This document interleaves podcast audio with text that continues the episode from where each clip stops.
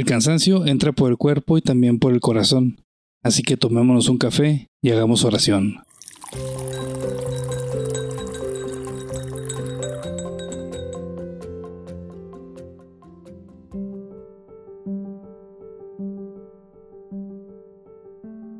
Mis padres se divorciaron poco después de mi tercer cumpleaños.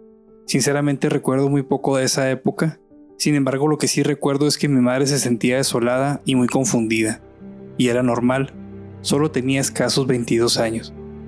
A partir de ese momento éramos ella y yo y nadie más.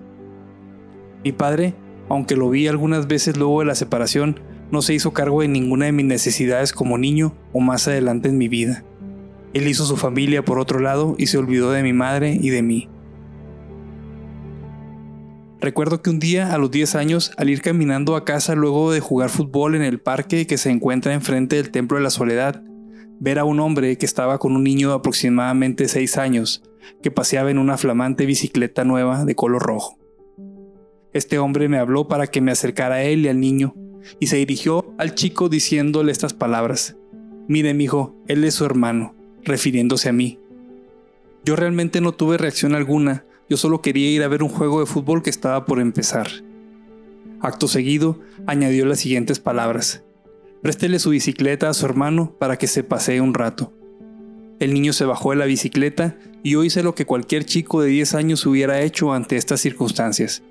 Me subí a la bicicleta y di una vuelta al parque, en silencio. Ellos me veían a lo lejos, yo no era consciente de lo que estaba sucediendo en ese momento, solo di mi paseo sin pensar demasiado.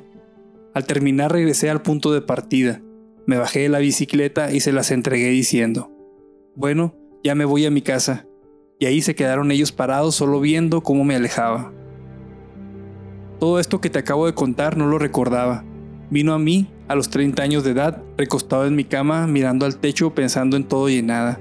De pronto llegó a mi mente este recuerdo que había estado reprimido en mí por casi 20 años sin recordarlo en lo absoluto.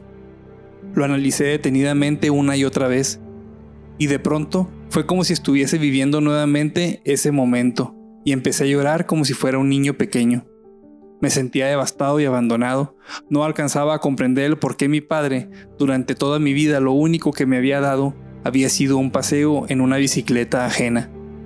Aquel que me dio la vida, el que jamás vio por alguna necesidad mía, me había regalado un miserable paseo en la bicicleta de su otro hijo, un hijo que sí vivía con él, al que sí tuvo tiempo de educar y de guiar, de arropar en las noches antes de dormir, con el que vio partidos en la televisión. Vinieron a mi mente muchas preguntas. ¿Por qué con él sí y conmigo no? ¿Qué lo llevó a olvidarse de mí por completo? Fue devastador darme cuenta esa tarde sobre mi cama lo poco que le importé y me sentía abandonado nuevamente como si fuera un pequeño niño de tres años. Cuando fui por primera vez a un retiro, un predicador habló acerca del amor del Padre y de cómo Dios nos amaba, así como un padre ama a sus hijos. Y para mí esto era un concepto completamente desconocido, ya que aunque mi madre se volvió a casar y me tocó compartir la vida con un hombre que se convirtió en mi padre, al cual amo y respeto, nuestra relación ha sido más de amigos con el paso de los años. Esa tarde escuché por primera vez que el Señor aparte de ser mi Dios también era mi Padre, y que Él haría hasta lo imposible porque nada me faltara, que siempre velaría por mí, que solo era cuestión de ir a mi habitación y cerrar la puerta, y me pusiera a platicar con Él. Aprendí que por más duros que sean los desafíos, Él no me abandonaría y siempre me fortalecería si yo permanezco en Él y Él en mí incluso que su amor es tan grande que había entregado la vida de su primogénito para que yo pudiera tener vida eterna.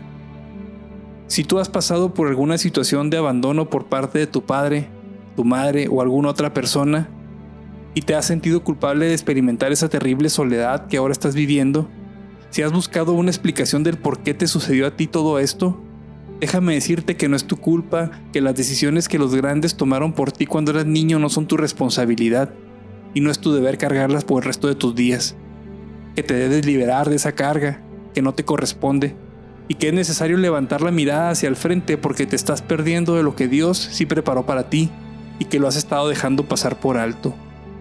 Deseo de verdad que puedas ver que el dolor y el sufrimiento no serán en vano si logras ver que detrás de todo lo vivido existe un propósito divino. que puedas darte cuenta que el Padre te ama por encima de cualquier cosa en el universo, que por más dura que se pueda poner la vida nunca estarás solo, que Él viaja contigo, que Dios tiene una bicicleta especialmente diseñada para ti a la que llamamos vida, y que muere de ganas por enseñarte a andar en ella, que te detendrá del asiento y no te soltará hasta que estés seguro de que has aprendido a manejarla, y que aún así no se quedará viéndote a lo lejos, sino que correrá junto a ti para cuidarte de las caídas, que seguramente las habrá. Pero Él estará justo a tu lado para darte la mano y levantarte, para que lo vuelvas a intentar una vez más.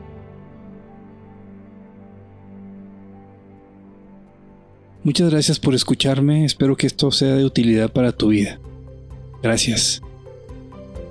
Él nos llamó, nosotros venimos.